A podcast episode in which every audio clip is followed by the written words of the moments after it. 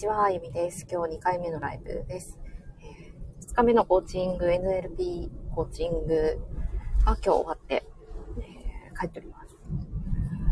あの今日学んだことをですね、ちょっとアウトプットしとこうかなと思って。でテーマとしては、ティーチングとコーチングっていうことで、えー、よく比較される対象かなと思ってこのタイトルにしました。皆さんどうですかねティーチングとコーチング。私の周りは、まあ、ティーチングイコール学校教育みたいなね、えー、コーチングはその中に含まれていないみたいな、まあ、そういう概念をお持ちの方多いなと。私もその一人だったかもしれないし、まあ、情報が少なくって自分の中にコーチングっていうものとティーチングっていうものの情報が少なくて、まあ、そのようになんとなく捉えていたなと思います。人ってやっぱりね、情報知らないとなんとなく自分の想像で認識を間違っているというか、間違うっていうのも何を基準に間違うっていうよりも、まあ、捉え方をですね、え、そういうふうにしているんだなっていうのを気づきます。まあ、物事全般的にそういうことが起こるというふうに、え、思っているんですが、特にこのティーチング、コーチングっていうのの違いとして、えー、まあ、違うっていうことは認識して、まあ、それは私の中でも OK な、なと思うんですけれども、いいか悪いかのニュアンスを持っているパターンがね、なんかやっぱ学校教育の中であるかなと思いました。で、ティーチングだけでうまくいくこと、コーチングだけでうまくいくことっていう、その線引きもね、えー、ないかなというふうに思っていて、まあ、全てツールですよね。で、えーまあ、今回、コーチングとはっていうことで教えていただいたことたくさんあるんですけれども、まあ、そうは言いながらも、コーチングを学びながらティーチングですよね、してもらっている。あそういうもんなんだなっていうことですよね。で結局一番最後に、それを知恵にしていく。情報としてティーチングしてもらって、ティーチングで教えてもらって、え、知恵にしていく。え、そこはやっぱ気づきが必要で、まあ、そこの気づきをもたらすときに、コーチングっていう手法を使って、え、やっている人が多い。でで今回のその NLP コーチングを受けても、えー、まあ、スキルのところも、うん、教えていただいたんですけれども、えー、それより前に大切なこと、この前の一個前のね、え、朝のライブの時は言いました。うん、大切なことがある。もう本当に前の前の前の問題。うん、人格っていうね、その人がどういるかっていう、あるか。自然とそこ見てるなーって、いろんなところで、えー、やはり再確認して、なので、その行動を取ろうと思う時にですね、えー、もう、すごい前から、その行動を取り、取り始めている、決断をしているんですよね。まあ、脳内プレイが始まってるみたいなね。なので私はやっぱりこう行って、部屋に入った瞬間に、ああ、もう、終わったぐらいの気持ち。あ、もう本当に多分今日良かった。もうこの2日間きっと良かったっていう状態になるっていう風にイメージをもうしてるし、それにも気づいていて、もうまあ、学んでる間もすごく楽しいんですけれども、やっぱりそうだ、やっぱりそうだっていうね、やっぱりそういう感情になったし、みたいな。それだけ自分のそのイメージと意図の力っていうのはすごいんだなっていうのも、まあ、改めて、えー、コーチングなんですけれども、今回ちょっと特別編に神回だったかもしれない。うん、なんかこういうね、あ降りてきた話をしてもらう回を神回って最近ね、呼んでる人が多いんですけど、刑事みたいな感じかな。なんか伝わり合って。えー、これはでもある、ね、集合意識、そこに集まったメンバーの意識に合わせて見たところ、この情報が適当ですよみたいなね。なんかそういう風に感じると、それをやりたくなる、多分セミナーされている方とか、誰かに何かを伝えている方はよくあるんじゃないかなと。あ、決まったことだけは話せないみたいなね。そう思って、だからやりたくないんだっていう、で、なんかこう、授業とかお持ちの方は言うんですけど、本来であればそういうカスタマイズしたくなるというか、その集合意識がそういうふうにさせるので、えー、カスタマイズしたくなるもんなんじゃないかなと思うんですけれども、うん、今回は神回だったなっていうふうに思います。昨日の段階でもう買いますということを伝えられ、面白かったなと思って、えー、余韻に浸っているっていうことですね。で、まあ情報は情報なので、ここからどうしていくかっていう時に、今日コーチングで学んだあ中でえ、行動を維持させるための、ポイントみたいなのがね、えー、あるっていうのが、必ずこう行動変容を起こすっていうところを、なんかコーチングを受けると、どうやったらできるかとか、何をしたらそれが成功するかとか、ね、タスクをすごくね、上げていくと思うんですけれども、まあ、結果そうなるんだけれども、過程が違ったなーっていうのが、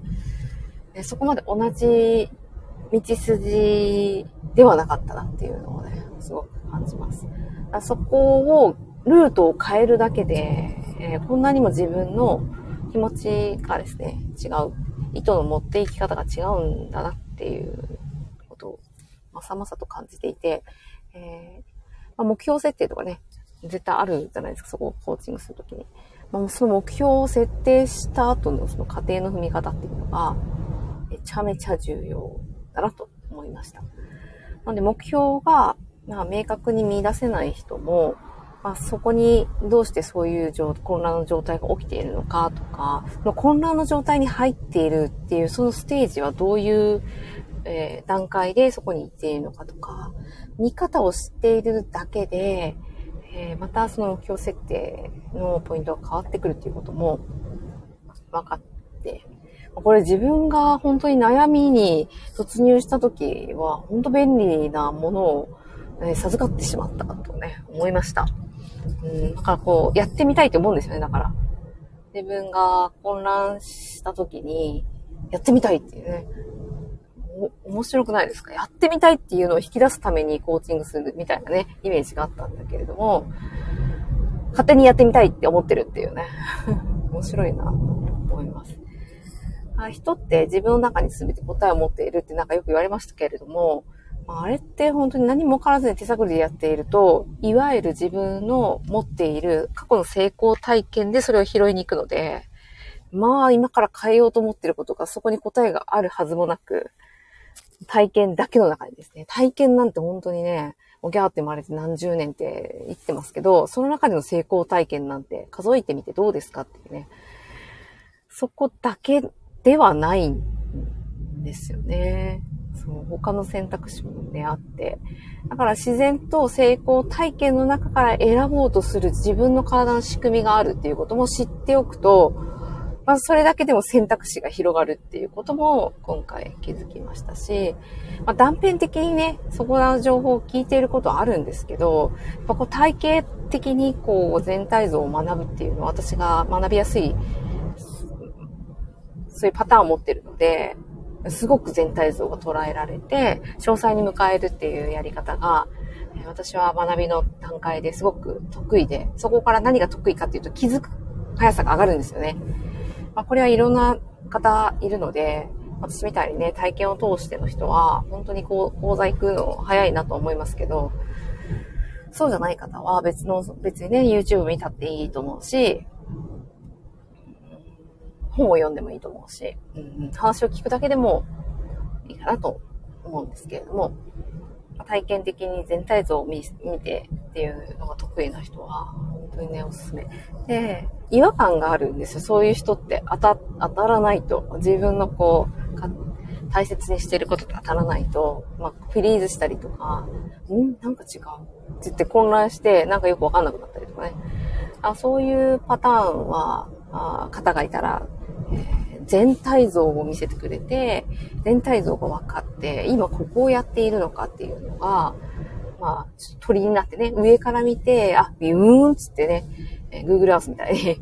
地球だみたいな、地球の中の日本はみたいな、ユーラシア大陸の辺でみたいなね、オーストラリアの上でみたいなね、ざっくり、まあ、周りが全部海でとか把握した上で、また日本を見て、日本から、あじゃあ北海道、北海道は上の大きな四角っぽいね、ところで、みたいな。動物の頭みたいな見えるところで、ね。そこからぐーっとまた行って、まあ、詳細を見ていくと、寒い地域だとかね。そういう方が、こう、掘っていきやすい人がいるんですよね。でも、逆に、どんなパーツでその地球自体が出来上がってるのかっていうのを知ってから、あ地球ってそうなんだっていうふうに捉え、逆のルートで捉えていくのが、とっても得意な人もいるんですね。まあ、どちらもコンプリートしようと思うと、全体像と詳細と、やっぱ組み合わせて知るっていう、詳細だけだと、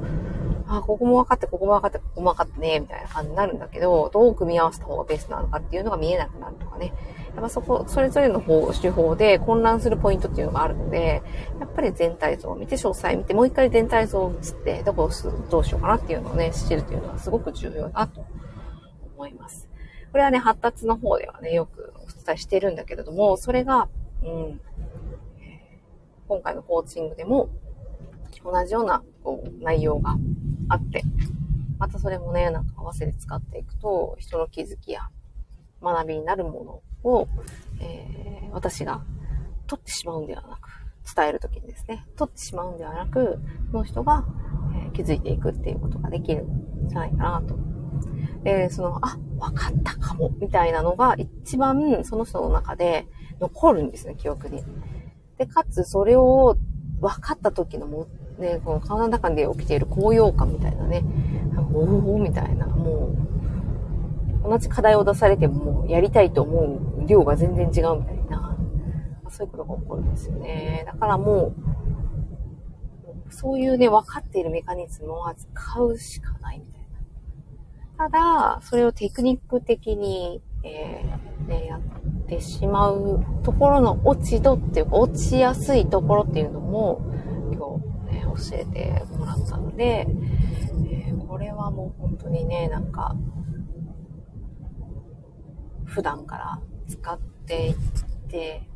えー、自分がどういう風に、なっていくかっていうのをめちゃめちゃ観察したいなと思います。えこれ知って、仕事で使っていって、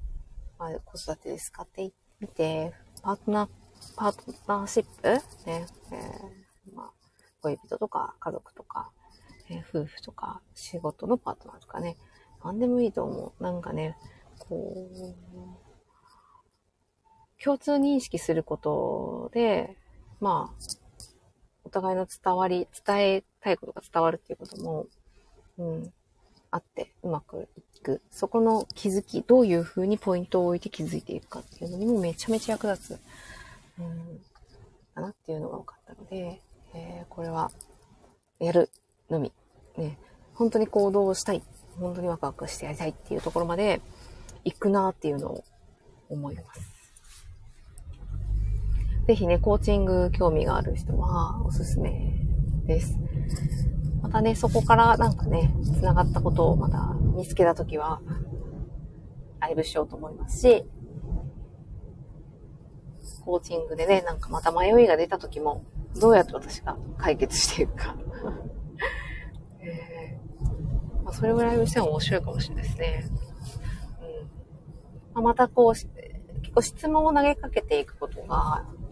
ね、よく言われるね、コーチングは質問力だ、みたいなね。うん。まあでも確かに質問をしていくって、まあ、このライブの中でどうなたかね、やりたい人がいたら、やってみるのもいいかなと。私は今日は最後のそのディスカッシュ、ディスカッションね、セッションをこう、お互いでこう、コーチングをやり合う体験をするときに、今まさに解決、なんか、目標としたいことがあるので、それをしたんですね。割とやっぱ自分の中にあるんだなっていうのを、感じたかな。で、その、あるっていうのを、昔だったら多分こんなにスムーズに出てきてなかったなっていうのも同時に感じたんですよね。サクサクと、パッパッと。で、多分、逆に出たとしても、なんかもやっとしてやれないみたいなことが起きていたと思うんですけど、今だとなんか本当帰って時間さえあればちょっとやりたいなみたいな、そういう気持ちになっている。あそこ全然違うし、自分自身も変わったなと思います。キーポイント、もう一つなんかあるなと思ったのが、私は今呼吸法も一緒、一緒にこう、学んでるというかやってるんですよね、自分自身で。でやっていて、その中で同じようにこう内省する時間っていうか、あるんですよ。自分の中で問いかける時間みたいな。で、そのやっぱ繰り返しをずっとやっぱやってるうんうん。あれもね、なんかね、訓練ではないですけど、回数、こんなポイントを押さえてね、ただでやるだけだとちょっとあれかもしれないけど、まあ、全体、それも全体像、どういうことが体の中に起きてきて、どういう感覚になったりとか、どういうことするっていうのが、割とやっぱ、これはもう、ね、なんかパターン、その型があるので、それやるんですけど、誘導に、お師匠の誘導に従ってね、やるんですけど、それをずっとやっていくうちに、えー、だんだんその体のモードが変わってきて、考えれる状態というか、こう認識しやすい状態とか、こう考えがパッと出やすい状態とかになるんですよ。まあ、そこが、あまあ、ポイントかなっていうふうに。そこの変容がいろんなことにこう、つながっている感じ？うん。そこがね、結構今回、あ私の中で変化として起こっているところだなっていうふうに、このコーチングを受けて変わ、感じたところ？うん。ので、まあね、なんかこう、幾のことをこう学んで積み上げていくのが大事だとかね、思ってる方もいると思うし、私も昔はそうだったんですけれども、まあね、なんかコツコツコツコツやるっていうことが、まあ美徳みたいなね、うん、ところもあるんですけど、それが必要な場合はそれをすればいいと思うし、いらなかったらする必要がないっていうね、こうシンプルに、もう選んでもいいし選ばなくてもいいっていうところができるようになるっていうのも、えー、かなりね、コーチングの中で、その後自分がえー、こうした方がいいかな、みたいなことがね、こう出てくるんですね。行動した方がいいかな、みたいなことが。それに対して、うん、まあ、やれることとしてね、そういうことも、取ってもいいし、取らなくてもいいっていうのもね、自分の中で変わっていくと、楽になったところの一つかな、というふうに思います。これはもう本当に発達ワーク、動きのね、えー、発達とつながるし、エクササイズ、ともつながっていくし、赤ちゃんの生まれてからの成長発達の段階での過程っていうのにもつながってて、またね、面白いなーっていうふうに思いました。うん。まあね、えー、皆さんも、こう、なんかなみたいな、これ本当に合ってんのかなみたいな、とか、もう信じ込んでいることに対しても、